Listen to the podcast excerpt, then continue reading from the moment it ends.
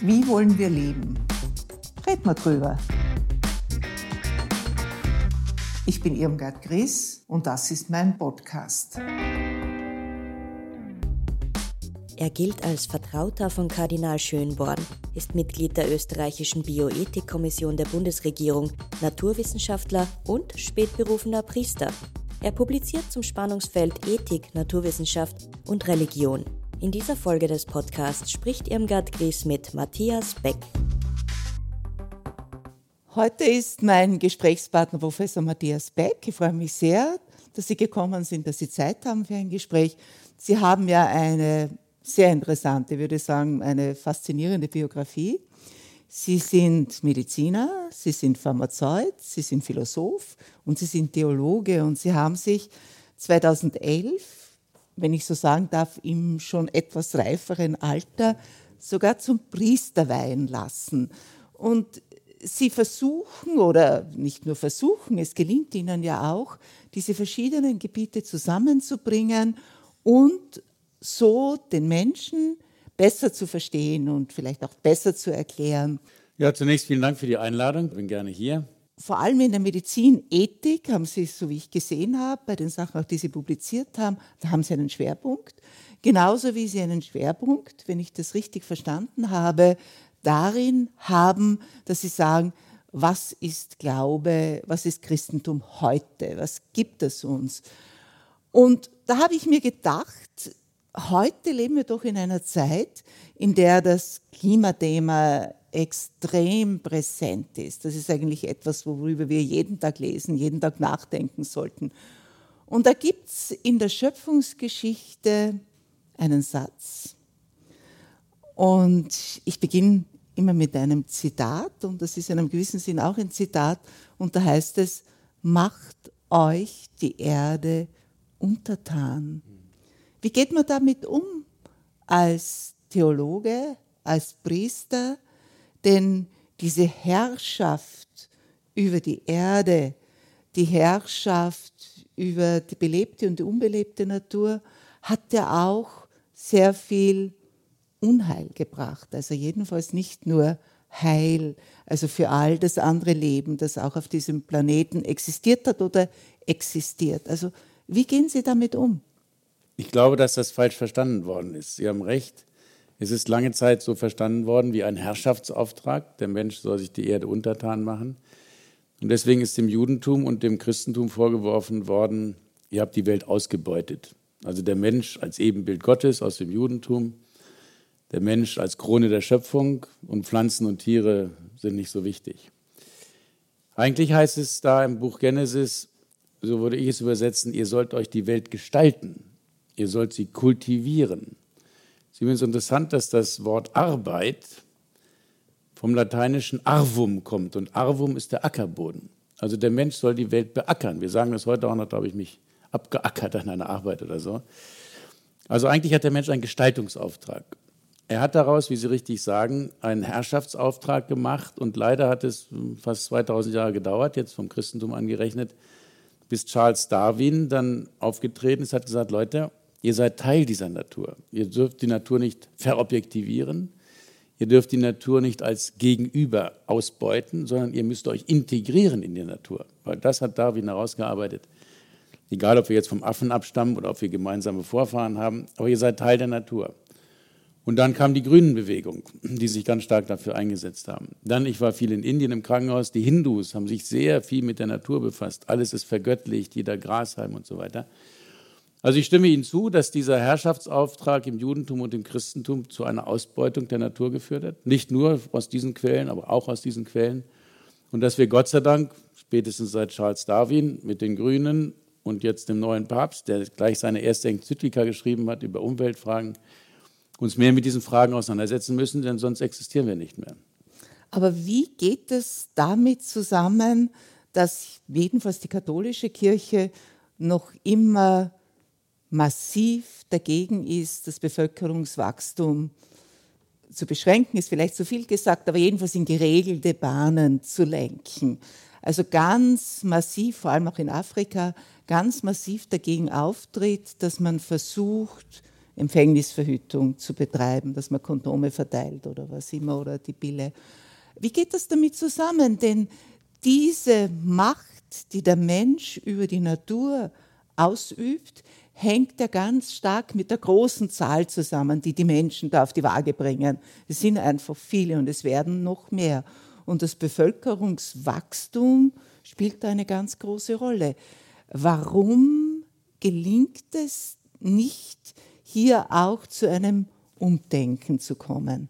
Also ich möchte das etwas differenzierter darstellen. Also Sie hören ja an meiner Sprache, dass ich eigentlich aus Deutschland komme. Als ich vor 20 Jahren nach Wien kam, hätte ich sofort gesagt, ich möchte Ihnen widersprechen. Jetzt sage ich, ich möchte es gerne ergänzen, was Sie gesagt haben. Also ich kritisiere meine katholische Kirche oft. An dem Punkt muss ich sie etwas in Schutz nehmen, weil die Sache ist tatsächlich differenzierter. Als 1968 Paul VI. diese Enzyklika schrieb, Humana Vitae, da war genau der Auslöser die Explosion der Bevölkerung. Er hat gesagt, die Kirche muss sich dazu äußern. Und so ist diese Enzyklika zustande gekommen, angesichts der Bevölkerungsexplosion. Die einzige Frage, um die es geht, die Sie angesprochen haben, wie soll man das machen?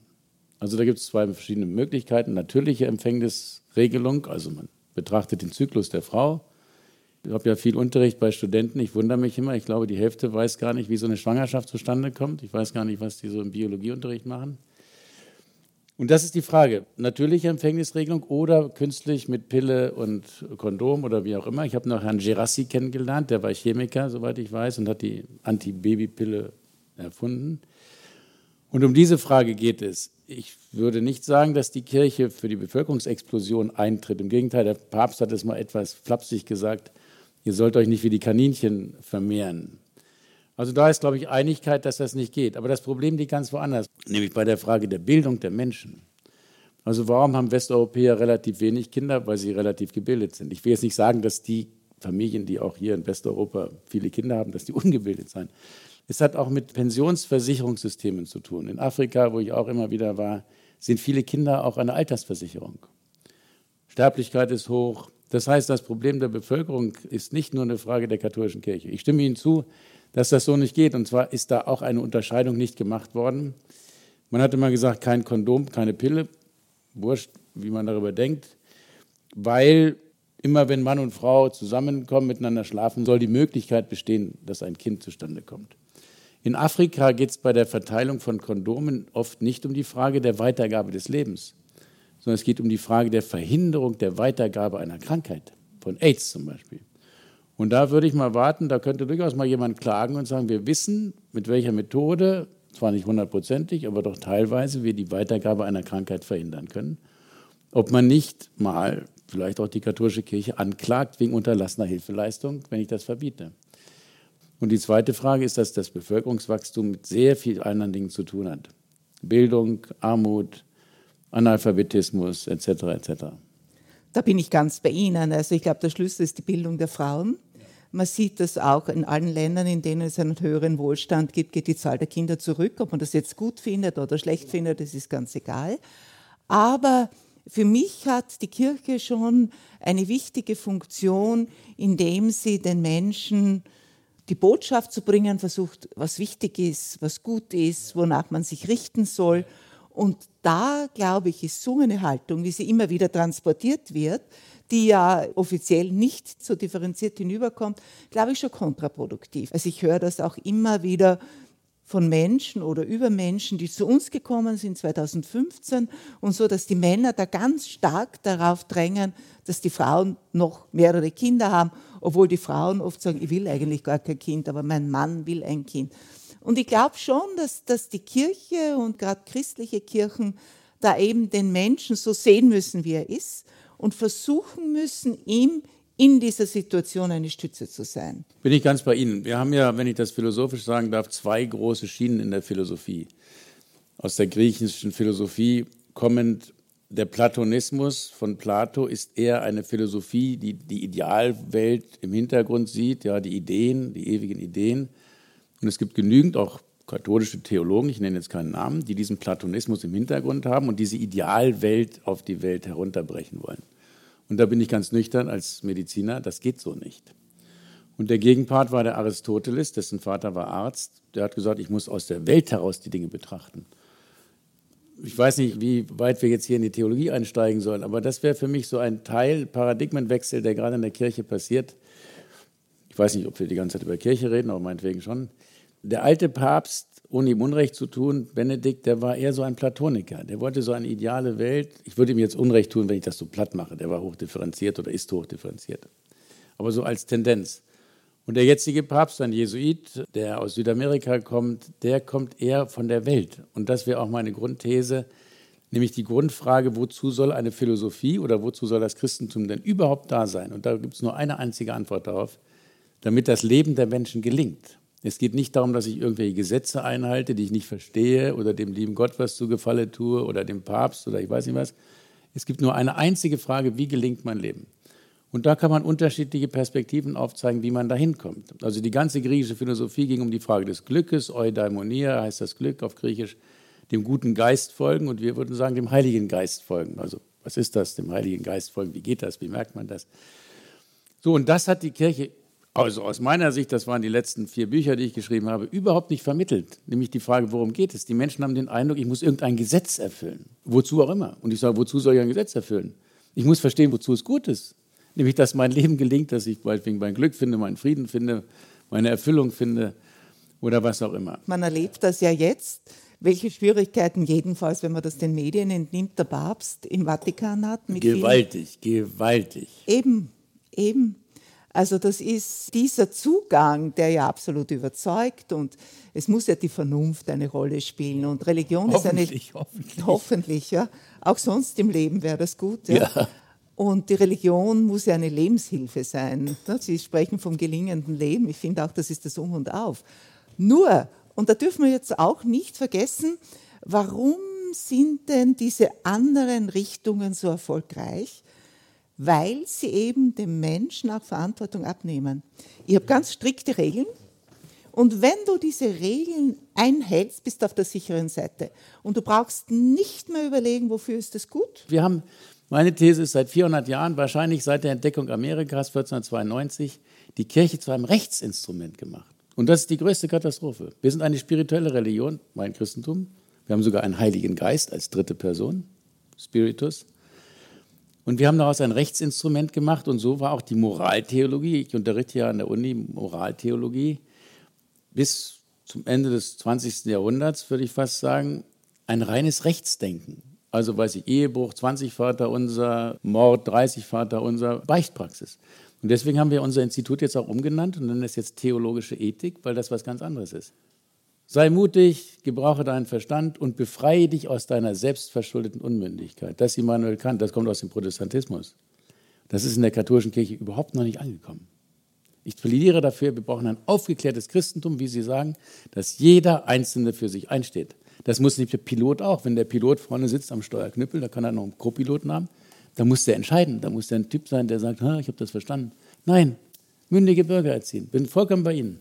Verantwortung haben wir abgegeben, da kam auch der Teufel dazu, da war ich ganz entschuldigt, der konnte gar nichts dafür.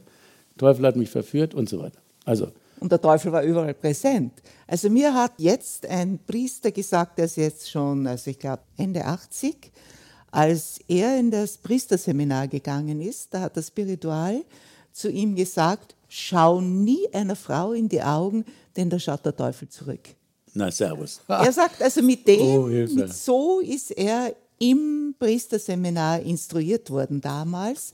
Und diese Gegenwart des Teufels in der Welt, also was ich gelesen habe seit Augustinus, wo der überall präsent ist und der Satan in verschiedener Gestalt den Menschen immer versucht zu verführen. Und wer jetzt in diesem Denken ist, für den ist das natürlich eine große Gefahr, die Menschen aus der selbstverschuldeten Unmündigkeit zu entlassen, denn da lauert der Teufel und ich weiß ja nicht als katholische Kirche, als Mutterkirche, was der dann mit seiner Mündigkeit anfängt. Daher ist es besser, wäre den Anfängern, dass er gar nicht so weit kommt. Und ich glaube, diese sehr konservativen Strömungen, die es jetzt in der Kirche gibt, die sind wahrscheinlich durch diese Angst begründet. Wenn wir da die Zügel locker lassen, die galoppieren uns davon. Und dann haben wir niemand mehr. Also so, und da muss ich sofort einhaken. Das ist auch so ein ganz schräges Denken. Dann haben wir niemanden mehr. Dann lass sie doch gehen. Sorry, das klingt jetzt sehr frech. Ich lebe Gott sei Dank nicht von der Kirche. Ich bin Professor an der Uni, kriege mein Geld vom Staat. Der Jesus hat das ganz cool gemacht. Er hat gesagt, wollt auch ihr weggehen. Da sind die Leute dem reihenweise nachgelaufen, weil er so toll geredet hat und Wunder gewirkt hat. Und dann hat er irgendwann gesagt, die Lehre ist aber doch ziemlich heftig, die ich da verkünde. Dann sind die abgehauen reihenweise. Und dann hat er zu seinen zwölf Jüngern gesagt, wollt auch ihr weggehen. Mir hat mal eine alte Dame gesagt, das ist der beste Satz, den ich je gehört habe, Freiheit bindet. Ich habe ja keine Kinder, aber Familien, die so ihre Kinder festhalten wollen, dann bleiben die eine gewisse Zeit, dann hauen die ab und kommen nie wieder. Eltern, die ihre Kinder gehen lassen, da kommen die immer wieder.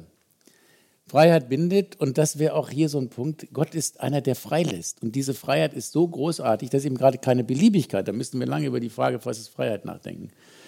Aber ich bin ganz bei Ihnen, die Angst, dann laufen sie uns alle weg. Da sage ich, dann laufen sie halt weg. Es gibt aber viele Menschen, die meinen, sie bräuchten keine Religion, wobei in vielen Fällen haben sie dann eine Ersatzreligion, Veganismus oder irgendwelche Ideologien, die sie übernehmen. Aber wie kann es dem Christentum oder einer etablierten Religion, wenn man so will, gelingen, diese Menschen auch anzusprechen? Also als erstes würde ich sagen, wir müssen uns kurz unterhalten, was Religion ist. Also wir haben jetzt den Islam, sagen wir, wir hatten auch im Christentum nicht so glückliche Zeiten im Mittelalter. Wenn eine Religion zum Fundamentalismus neigt und damit aggressiv wird und ihren Wahrheitsanspruch durchsetzen will, dann würde ich sagen, ist es besser ohne Religion. Der Dalai Lama hat mal ein kleines Büchlein geschrieben mit seinen Gedanken, das heißt, Ethik ist wichtiger als Religion. Er zitiert aber ständig die Bergpredigt. Das ist ein religiöses Buch, Neues Testament. Also muss man fragen, welche Religion? Also mir ist ein radikaler Christ oder Muslim nicht so sympathisch wie ein friedlicher Atheist. So, und dann würde ich sagen, wenn du Atheist bist, dann bleib dabei. Ich zwinge dir nichts auf. Ich behaupte, ich habe durch mein Christentum etwas Besseres. Mir hat mal ein Student gesagt, das fand ich ganz super. Der hat gesagt, Herr Professor, ich bin ein Ungläubiger. Wenn ich ein ganzes Leben ein Ungläubiger bleibe, meinen Sie, dann verpasse ich etwas? Und ich sagte, ja, ich glaube, dann verpasst du etwas. Und das wäre der Punkt, der mir ganz wichtig wäre. Religion muss einen Mehrwert bringen, nicht einen weniger. Die Leute empfinden aber Religion, also Christentum, als Regelwerk. Da wird mir was genommen, da darf ich was nicht tun und vor der Ehe nie und ich weiß nicht was. Also wir haben ja ein Christentum vermittelt von Verboten. Warum ist das aber so ein Thema bei uns, dass so viele Menschen aus der Kirche austreten? Ne? Das geht immer in Wellen. In Kärnten war jetzt der letzte Fall, was überhaupt kein Wunder ist, dass die Leute sagen, ich will damit nichts mehr zu tun haben. Oder die vielen Missbrauchsfälle, dass die Leute sagen, warum soll ich diesen Verein noch unterstützen? Und da ist schon das Problem jetzt für die Kirche, warum sie das immer wieder thematisiert, die vielen Kirchenaustritte, sie hat weniger Geld. Die zahlen keinen Kirchenbeitrag mehr, das eine. Und ihre gesellschaftliche Macht wird geringer. Jedenfalls in den Augen vieler, was weniger sind. Nicht, da laufen die Leute davon. Also das sind schon ganz starke weltliche Gründe, die gegen diese Haltung, die ich absolut bejahe, ja, der Mensch ist frei und er wird schon sehen, ob es ihm etwas bringt und darauf muss es ja ankommen, dass es in seinem Leben etwas Positives bewirkt und dann wird er schon dabei bleiben. Aber da haben wir eben diese Hindernisse, Katastrophe, Katastrophe. Wozu braucht die Kirche Macht in der Welt? Das Wort Autorität kommt ursprünglich von augere wachsen lassen. Da geht es um eine innere Autorität. Natürlich brauchen wir Strukturen, aber es geht nicht um eine äußere Autorität, um eine äußere Macht. Das würde vom Urchristentum von Jesus Christus selber kategorisch abgelehnt werden. Ja, aber jetzt als Advocatus Diaboli, sie braucht Macht, weil sie nicht nur 2000 Jahre bestehen will, sondern noch darüber hinaus weil sie über viele Besitztümer verfügt und die auch erhalten will und weil sie sich einfach nicht darum kümmert, dass, wie Dostoevsky das schreibt, in den Brüdern Karamasow, wenn jetzt Jesus zurück auf die Erde kommt. Den würden sie wieder umbringen. Den würden sie wieder umbringen, Aber weil hallo. der stört extrem. extrem. Ich finde, das ist eine ganz tiefe Einsicht, die absolut heute genauso gilt wie im 19. Jahrhundert oder wann immer. Ich bin seit acht Jahren katholischer Priester und habe ziemlich zu Beginn begonnen, in meiner Gemeinde zwei spirituelle Gruppen zu gründen. Ab 15 Menschen, mehr kann ich nicht nehmen. Wir treffen uns alle vier Wochen und da machen wir das seit acht Jahren. Wir üben das täglich. Wie geht das? Ich sage mal zehn Minuten Stille, dreimal täglich, morgens, um in den Tag hineinzukommen, mittags, um kurz zu unterbrechen und zu sagen, wie war der Vormittag, abends nochmal.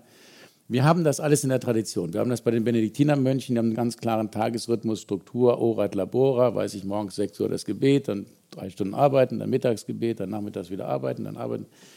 Ignatius von Loyola, der Gründer des Jesuitenordens, hat das genannt, das Gebet der liebenden Aufmerksamkeit. Im Grunde geht es um eine Reflexion. Ja. Still werden, Reflektere, sich nach innen beugen. Das kann Nachdenken heißen, das kann Beten heißen. Wie war der Vormittag? Was hatte ich für Begegnungen? Also wir haben das, aber ich bin auch da vollkommen bei Ihnen. Wir haben es den Menschen nicht vermittelt. Wir haben dieses Rechtssystem daraus gemacht. Du musst deine Sonntagspflicht einhalten und, weiß ich, zweimal im Monat beichten und dann musst du irgendwas runterrasseln. Wir haben überhaupt den Leuten nur Formeln hinterlassen, also ist jetzt alles sehr übertrieben, was ich sage. Ich neige zur Übertreibung. Das wäre so ein Lebensspruch. Ich neige zur Übertreibung. Wir haben ihnen zu wenig Inhalt vermittelt und, so bin ich absolut bei Ihnen, zu wenig praktische Übung. Wie mache ich das? Also ich will jetzt nicht immer Reklame für meine Bücher machen, aber ich habe in allen Büchern fast am Ende immer praktische Lebensanweisungen. Also ich bleibe bei dem einfachen Satz, dreimal täglich zehn Minuten Stille, reflektieren. Ich habe auch in dieser Gruppe da Unternehmer, ich habe gesagt, fang mal eine Sitzung an mit fünf Minuten Stille oder zwei Minuten Stille und das wird anders verlaufen. Kleine Anleitung mit enorm großen Wirkungen. Also viele Leute machen das ja, aber da steht dann drüber Meditation. Genau. Ne, die machen das zehn Minuten in der Früh, wo sie mal ihren Körper spüren, ihren Atem spüren. Und das ist natürlich etwas, was einem sehr hilft und auch sehr weiterbringt. Und es ist ja schade, dass sie das zwar in ihrer Pfarre haben, aber ansonsten ist das kaum verbreitet. Ist eher einmalig in Wien, glaube ich. Ja. Aber da ist ein Potenzial und es ist ein Bedarf. Ja, also es kommt beides zusammen. Aber mich interessiert noch sehr ein anderes Thema und ich glaube auch, wo das Christentum eine ganz wichtige Funktion hat und das sind die ethischen Fragen, die sich uns heute stellen durch die gewaltigen Möglichkeiten, die die Wissenschaft mit sich bringt und wo es den Menschen unmittelbar trifft in der Medizin, wo Entscheidungen getroffen werden müssen, darf ich alles machen, was ich tun kann? Ist die Grenze nur das Machbare? Ja, eine sehr komplizierte Frage und Sie merken schon, dass ich etwas stöhne, weil ich da auch ein bisschen traurig bin über meine eigene katholische Kirche. Ich fange mal so an, um sich ein gutes ethisches Urteil zu bilden, brauche ich sehr viel Sachverstand. Ich habe jetzt die Laudatio gehalten für den Professor Huber, den Gynäkologen, der hat einen Preis bekommen und hat gesagt, wir brauchen Brücken, wir haben keine Brücken. Hier ist die Kirche mit der apodiktischen Nein, wir sind dagegen. Und hier ist die Welt, die macht alles. Und ich habe gesagt, wenn wir keinen Sachverstand entwickeln, aus dem Christentum heraus, die müssen ja nicht alle in der Kirche sein, es gibt auch Christen, meinetwegen, die nicht in der Kirche sind oder so, dann können wir gar nicht mitreden. Also was meine katholische Kirche anbetrifft, sind wir aus der Diskussion vollkommen raus. Herr Professor, Sie sind ja Mitglied der Bioethikkommission im Bundeskanzleramt und können Sie da Ihre Einstellung, Ihre Ansichten, Ihre Überzeugungen als Christ einbringen oder wie läuft das denn ab? Gute Frage, das sage ich meinen Studenten auch immer. Argumentieren kann man in einem säkularen Umwelt nur philosophisch. Man kann da nicht sagen, der liebe Gott will das nicht oder der Papst will das nicht oder die Kirche lehnt das ab. Das sagen die ist mir doch vollkommen egal, was deine Kirche dazu sagt. Auch jetzt im Dialog mit den Muslimen, da sagen die ja, was interessiert mich deine Kirche oder der Papst? Das heißt, es muss vernünftig sein, es muss vernünftig argumentiert werden. Also wir sind jetzt 25 Mitglieder, zurzeit läuft es eigentlich ganz gut, die ist ganz gut zusammengestellt, das war nicht immer so, ich bin jetzt die dritte Periode dabei. Wir hatten früher oft Streitigkeiten, also wo es richtig aufeinander geknallt ist, war natürlich bei dieser Stellungnahme zum neuen Fortpflanzungsmedizingesetz. Also sollen wir das jetzt öffnen, diese In-vitro-Fertilisation, Herstellung von Kindern im Reagenzglas, auch für alleinstehende Frauen, für lesbische Paare, für schwule Paare, Männer, dann brauchen wir eine Leihmutterschaft und so weiter. Da geht es natürlich tief ins Menschenbild hinein und da prallen dann schon die Dinge aufeinander und da kann man, wenn man gut argumentiert, auch ein Stück des Christentums hineinbringen. Wir machen jetzt ein Papier zur künstlichen Intelligenz, also Big Data Problem in der Medizin, was mache ich mit den Daten. Also wir sind uns da doch ziemlich einig, weil jetzt muss ich wieder was sagen, was für die meisten Ohren komisch ist. Das Christentum ist vernünftig. Also wenn jemand vernünftig argumentiert, dann kommt er eh zu den richtigen Lösungen. Das klingt ein bisschen blöde. Deswegen sage ich immer, wir müssen nicht weniger fragen. Uns ist das im katholischen Christentum abgewöhnt worden. Frag nicht so viel Glaube. Wir müssen genau umdrehen. Sagen, frag mehr. Weil je weiter du fragst, desto eher kommst du auf den richtigen Grund. Das war einer der fünf Gottesbeweise von Thomas von Aquin. Du fragst, suchst eine Begründung, du fragst weiter, du fragst weiter, du fragst immer weiter. Und dann kommst du auf einen letzten Grund und diesen letzten Grund nennen alle Gott. Also mehr fragen, mehr diskutieren. Es kommt wie von alleine zum Vorschein. Eine ganz große gesellschaftliche Änderung haben wir ja in den letzten Jahren oder Jahrzehnten erlebt und das ist die Gleichstellung der Homosexuellen. Nicht? Das geht durch die ganze Gesellschaft. Das ist jetzt gesellschaftlich akzeptiert. Die evangelische Kirche hat das auch angenommen. Es ist möglich, dass homosexuelle Paare in der evangelischen Kirche auch heiraten.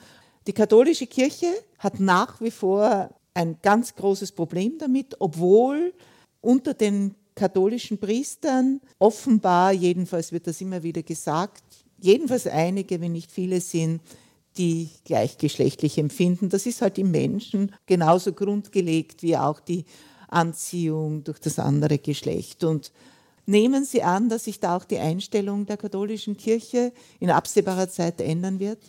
Also ich kann nur den Papst zitieren, der im Flugzeug gesagt hat, wer bin ich, dass ich hier richte? Ja. Also das Erste wäre, da komme ich wieder zu meinem Grundstatement, wir müssen vom Menschen ausgehen und nicht von einem System.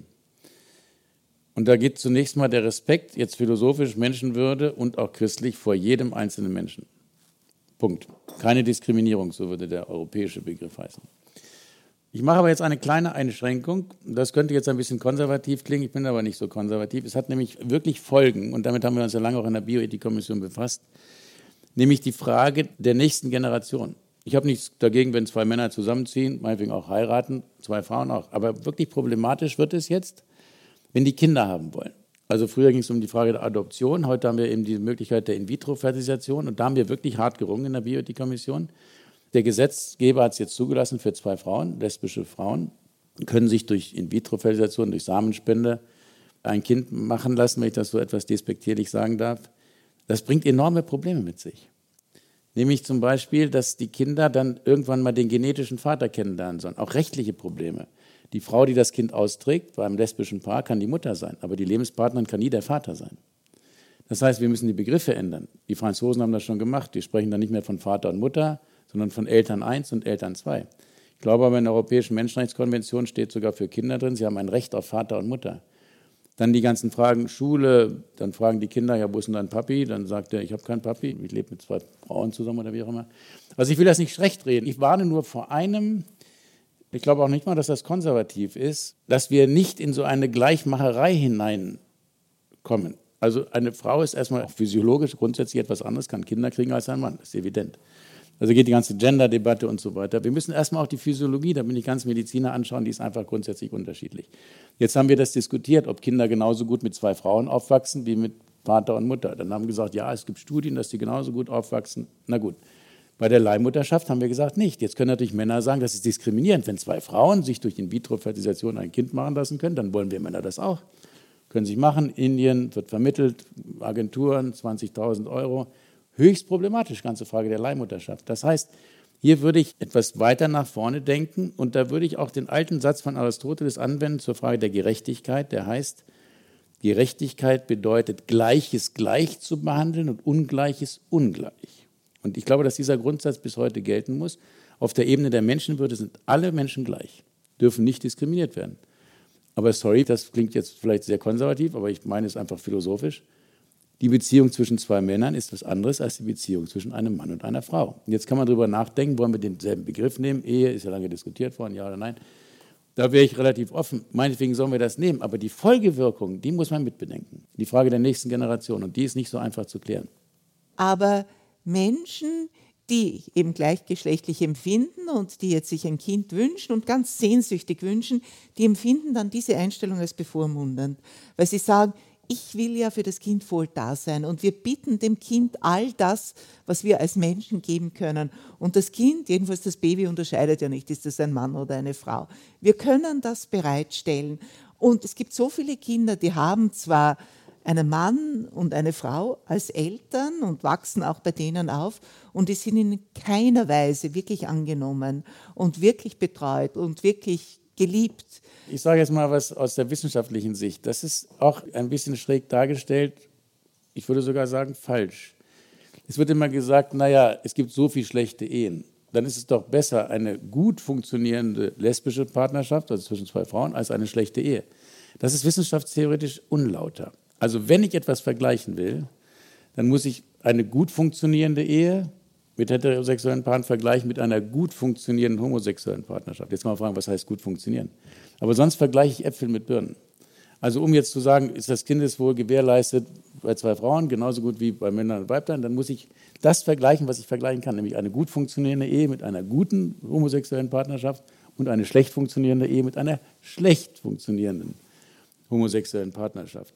Natürlich, ich habe das auch immer gesagt, wir Katholen tun uns an dem Punkt auch schwer, was ja gut ist, viele Waisenhäuser, auch von Nonnen oft geleitet.